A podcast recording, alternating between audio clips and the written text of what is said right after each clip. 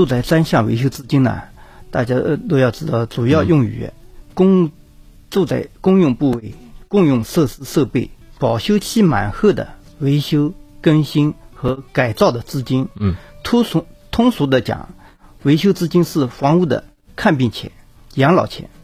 把房屋比作一个人，那么一个人如果生了病，是不是要看病的？